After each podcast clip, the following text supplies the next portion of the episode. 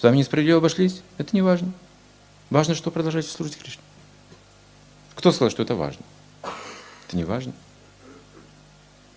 Важно, что вы продолжаете служить Кришне. Вот это важно.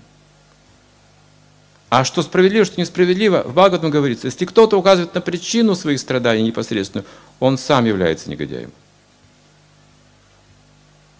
Это Бхагаватам. Не идет на компромисс. Это принцип. А? Мы не можем здесь страдать незаслуженно в этом мире. Мы не можем. Есть законы кармы. Есть творение, мы это все изучаем. И я принял это рождение с многими недостатками, смотрите. И теперь мне нужно вытерпеть это очищение. Не так, что я вайшнав, как и все другие вайшнавы, теперь я совершенен. Нет, я еще не совершенен. Пропада говорит, посмотрите, столько недостатков у меня. Если Пропада говорит о своих недостатках, что нам сказать о своих недостатках? Есть ли вообще хоть какие-то достоинства? Надо вообще подумать нужно.